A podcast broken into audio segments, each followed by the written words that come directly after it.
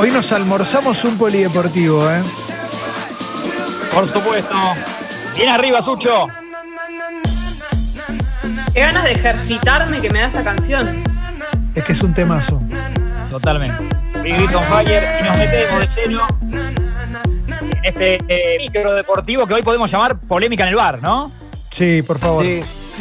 La, la verdad que hoy es polémica en el bar porque eh, Argentina merecía un poco más. El que no lo vio, eh, por las que se suma ahora, lo saludamos, la saludamos. Uno a uno, Argentina y Paraguay anoche en la bombonera. Hoy Berizzo cumple 51 años, así que los saludos, Eduardo Berizzo. Cumple. que, que no encontró el corte de pelo, pero encontró el equipo, eh, la verdad, porque más o menos nos planteó un, un- con un corte raro un, un primer tiempo que le costó a Argentina, Jesse, eh, que cambió por una patada certera. Otra vez aparece acá Ángel Romero, uno de los mellizos que estuvo en todos lados en el partido, con el gol de penal, que define con mucha clase, lo patea muy bien, muy bien. Sí. Eh, después con un rodillazo eh, artero, ¿no? Hace mucho que no se dice artero en radio, artero a, a la zona lumbar de Ezequiel Palacios, que lamentablemente sigue ahora en, en observación. Eh, es una, una lesión, técnicamente es una fractura de apófisis transversa de columna lumbar, muy, muy, muy duro. Lo que me tranquilizó es que lo estaban comparando por estas horas con la lesión que sufrió Neymar, no sé si se acuerdan, en Brasil 2014 claro. eh, con Zúñiga de Colombia en la semi, en, en cuarto de final con Brasil y Colombia, que lo saca Neymar de ese mundial, pero que a los 45 días, o sea, un mes y medio después, Neymar volvió, vuelve a jugar. Ojalá, digo, esté, aunque sea ligada a eso, ¿no? Que, no, que no sea más preocupante que eso la, la lesión que sufrió Ezequiel Palacios. Para mí debió ser cuanto menos revisada por el VAR. Nadie revisa esa jugada. Mínimo, sobre todo porque ahora vas a entrar en la otra que sí revisaron. Pero Sí. te hago una pregunta. ¿Eso está mal que yo piense que es una mala lecheada? Podés pensarlo. Yo creo que es más una, un- una falta de criterio de, de- de los árbitros, de, de lo casero que a veces resulta el VAR, por más que ha ayudado. Eh, después la otra polémica, sí, es, es el no gol de Messi, ¿no? Un gol de Messi, una jugada eh, bárbara de Argentina, después el pase final de los Chelsea atrás a- para que defina Messi, y que 30 segundos antes, cuando revisan, ya eran, era otra jugada, otro partido, Sí. y, y de hecho lo- las sugerencias del VAR, eh, repasando un poco lo que lo- el reglamento y lo que te dicen, dicen algunos árbitros, es que en realidad si después no es jugada de gol en lo que revisás, tranquilamente pueden, no cobre- pueden cobrar el gol, digamos, pueden no, no, no, no volver atrás y anular la jugada. Y lo que pasa es eso, como de- desde que cobran esa falta, esa especie de planchazo eh, de Nico González a, a Ángel Romero, acá aparece otra vez Ángel Romero, apareció todo el Sí. partido que cobran y 30 segundos después hay gol argentino, como después de esa jugada hay varios pases que son como intrascendentes, digamos, que la jugada no es totalmente vertical y después termina en gol, eh, no, no, para mí no, no tiene que, que revisarse, digamos. Tendría que haber sido lícito el gol de Messi. Sí, sí, sí, fue, para mí fue una locura, fue una locura, porque aparte viste que después veía la repetición y estaban todos esos toques intrascendentes que decís vos y decís, bueno, loco, no incidió directamente, ya está. Sí, sí, sí, quedó una jugada perdida a casi 70 metros del arco. Me, me- a mí me parece un poco insólito y son eh, en estas cosas las que digo acá el VAR no está ayudando. No está ayudando Sí. porque se revisa con el ojo humano y porque el criterio es extrañísimo. Eh, por ejemplo, en- ayer en Ecuador, el equipo de Gustavo Alfaro, que le, le termina ganando 3-2 en La Paz a Bolivia, partidazo el triunfo de, de- de Ecuador que lo da vuelta, eh, hay un penal para Ecuador, el último, que el, el- el gol lo hace Carlos Grueso, otro, otro gran apellido, que están cerca de cuatro minutos y medio dirimiendo si fue penal o no. Claro, es demasiado. Es una eternidad. Sí. Es, Sí, una, sí, es una sí. eternidad. Volviendo, a- bueno, volviendo a Argentina, eh, la figura impensada de la noche fue Nico González, este pibe de 22 años que en encantó. Juniors jugaba, jugaba con Heinze súper ofensivo, de, de- de delantero medio abierto, de punta, y que ahora en el Stuttgart juega de 9, a veces de 9, a veces de falso 9. Y ayer Scaloni, cuando vio que Tagliafico no estaba en condiciones de ser el lateral izquierdo, le, le pidió a Nico González que haga ese rol, porque tampoco tenía el huevo Acuña, el, el- el reemplazante natural de Tagliafico, y lo puso a Nico González ahí de una especie de lateral volante, porque subió todo el tiempo. Eh, otro dato lindo, ¿cómo se llama su técnico en el Stuttgart? ¿Cómo se llama? Pellegrino Matarazo. Excelente, excelente. Qué gana de comer Un unos nombrato. Es Un nombre bárbaro, que te dan en. Italia, porque el agua se llama San Pellegrino también. Para, Sí. pero este chico, Nico González, ¿no nos resuelve un problema? ¿Tenemos un lateral con proyección ahora? Sí, en realidad Tagliafico estando bien, eh, para mí hace bien ese rol. Pasa Sí, que sí, Nico verdad. González lo Es siente verdad. todavía más porque, eh, eh, porque, insisto, es delantero, es un enganche devenido después ya hoy delantero, que, que ayer tuvo momentos bárbaros de pasar al ataque, no se, no se sintió como eso de que casi no había jugado en este ciclo. Y, y hace de cabeza su, su, primer gol oficial, muy, un cabezazo bárbaro aparte, muy, muy bien. Sí. Entró bien en el partido Lo Chelso, que es el que entra cuando Ezequiel Palacios al minuto 29 tiene que salir por esta lamentable lesión lumbar, que veremos cómo evoluciona, pero entra bien Lo Chelso y, y se empieza a asociar un poco con Messi, tira al centro este del gol de cabeza y, y el aporte de Sucho. Por favor, Sucho. Hola Martín. Eh, más allá de, de, de, los cuestionamientos a Scaloni, lo que da la sensación es que hay un montón de jugadores, el caso Lo Chelso, que creen mucho en el planteo que tiene él, porque los ves recontra enchufados. A mí me dio esa sensación de él, de Paredes, de De Paul. Digo, son jugadores que, que, que se los ve recontra enchufados. Sí, sí, sí, sí, sí. No, hay, hay toda una cosa positiva para mí de esto que decíamos ayer del ciclo Scaloni. Me sigue quedando en el debe. Eh, quiero ver aunque sea 15 minutos a Papu. No entiendo cómo, para qué lo están llevando, pero ojalá un día se dé. Ojalá un día se dé. Ayer decíamos en medio de la apertura. Era un gran momento para darle un descanso a Leo Messi, que ya estaba un poco ido del partido, hasta cansado, y decir, bueno, lo tengo fresco contra Perú el martes. Y ponerlo 15 minutos a Papu, probarlo ahí, digo. ¿no? Martín, sí, ¿y qué dice el Papu de eso? ¿Opina? ¿O medio que no? No, no, te soy sincera, yo hablo seguido con él y no estamos más, estoy más enojado yo que él, no, él no está enojado. Sabe Igual que... es un garrón, ¿eh? Igual es un garrón, porque ayer, para mí, lo que pasa es que, bueno, es, es, lo que hablábamos al principio.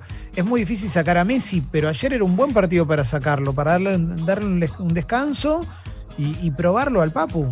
Para mí, sin sí. duda, ¿eh? Además te puede pasar, digo, puede pasar con Messi, es medio billardista lo que digo, pero desde que tenga acumulación de amarillas, un, se resienta de algo, podés no tenerlo en algún momento y tenés que tener un plan B. Totalmente. Porque si no, todo, todo pasa por él. Y decíamos un Messi con eh, algunos grises. Por momentos se enchufó y, y, en el gol, por ejemplo, era un lindo gol, el que era Lunan, que, que para mí valía. Un tiro libre muy lindo, muy lindo. Sí. Eh, y algunas conexiones interesantes, mezclada con otros momentos que decíamos al principio con Ale, con, con Clement de esto de que se lo veía como un poco estoy harto o, y miro ah, al piso, ¿no? Y, y, sí. y, hasta eso de las arcadas que nos trae un Messi anterior. Sí, sí, sí, totalmente, totalmente. Eh, así que así estuvo, bueno, hoy descansarán un poco, entrenarán liviano y nos enfocaremos de cara al martes en Lima con el Perú del Tigre Richard Gareca. Eh, Eso es un poco más difícil, creo que es el primer rival difícil que tiene en, en, en eliminatorias eh, Perú. Sí, totalmente. Eh, y miraba los últimos números, Ale, de, de, de, cómo nos complica, que ayer algo decíamos, cómo nos complica Paraguay en eliminatorias. Eh, últimas siete visitas de Paraguay a Argentina, perdió solamente una vez. Estaba claro. mirando. 2013, eh, en Mendoza. 2000, eh, claro, para, para, el 2014, para las eliminatorias claro. con, con, Sabela, 3 a 1 ganó Argentina. Después mm. siempre fue empate y nos ganaron. Pero los últimos siete encuentros nos complicó la vida Paraguay. Así históricamente, son... eh, Paraguay siempre sí. complicó a Argentina, pero históricamente, desde el Mundial 90, desde el 94. Hay una cosa con, con respecto a, a, Paraguay y el mito de, que, de los cabeceadores, ¿no? Que sí, siempre es, no, no, sí. el juego aéreo de los paraguayos, no, no, no les gana. Y siempre hacemos goles de cabeza, siempre, o sea, se hacen goles en contra. Me acuerdo que en una época había un informe de TBR que lo veías a, a Niembro diciendo, cómo cabecean los paraguayos y después Gamarra clavándola en el ángulo, pero de su propio arco. Sí. Bueno, en fin, basta de ese mito, ¿no? Sí, sí, fue cambiando la fisonomía misma de, lo, de los jugadores paraguayos. Hoy muchos están en Europa, más livianitos. Ayer Almirón tuvo un buen partido y es livianito. Eh, sí. Bueno, los, los Romero. Qué rápido que es. Eh, sí, rápido. Y, es, y, en Newcastle juega. Muchos pensaban, se va a ir a Newcastle, ¿para qué este pibe? No lo van a poner nunca. Y es una de las figuras de Newcastle en la Premier. Eh, sí, y con sí. ese físico que vos decís, no, no doy dos mangos. Sí, pero sí, sí, sí, sí fue bien y, no, y, nos complicó mucho ahí haciendo surcos por, por la izquierda. Eh, bueno, y un rato de María, que, que, veníamos diciendo que estaba convocado, eh, entró, entró un rato. Alternó también para mí. Tuvo algunas buenas, algunas que no, no, no, terminó de conectar con Messi, pero entró bien. Esto de que lo vi como un poco lo que decía Sucho, de que los jugadores entran con una especie de motivación Scaloni. Me gustó lo Chelso, ¿eh? Me gustó lo Chelso. Lo Chelso me encantó. Sí, sí, sí, para mí entró bárbaro en el partido de, de, y ahí un poco cambia Argentina en cuanto a lo ofensivo. Y el segundo tiempo fue un monólogo de tener la pelota. O sea, la sí. verdad que Argentina, por eso digo, merecía un poco más. Sí, sí, sí, sí, sí, totalmente, totalmente. Por eso, viste, a mí me pasa eso, que no, no me vuelve loco cómo juega, pero tampoco, pero, pero tampoco es que no apoyo. Sí, sí me pasa algo que lo instalo acá, que es que vi un posteo de Juan Pizorín para alentar a la selección y estaba él con la camiseta de la selección de hace 20 años. Y, siento que nos falta eso que teníamos en una época que era seis nombres, ponele, que, generaban respeto total en otro lado. Claro. Sí, sí, sí, puede es otra época del fútbol también, ¿eh? Perdón que me, que, me meta, pero es otra época del fútbol. Sí, todo por ahí más cerrado y más parejo, por ahí como hmm. eh, puede, puede, puede venir por ahí. Eh, pero entiendo eso que decís como medio frío, Clemen, de, que falten eh, más Juan Piz Sorín.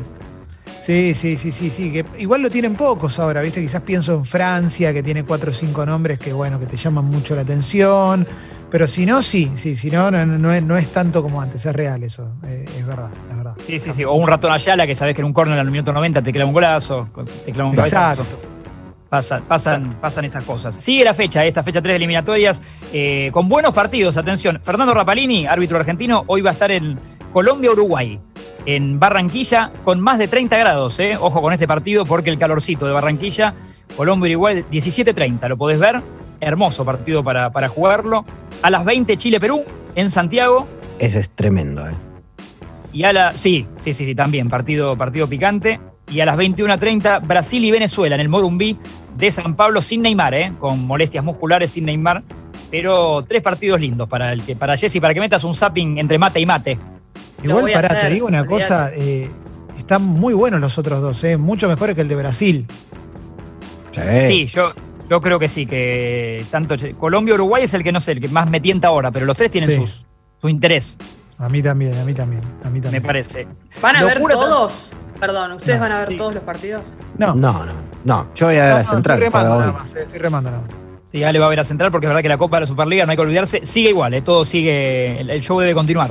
No, capaz que ves un partido y, te ceba, no sé cómo funcionará en, un fanático, capaz estás viendo un partido y, sí, y te quedás con, con ganas de más, ¿no? Y no, yo no voy a ver. partidos buenos.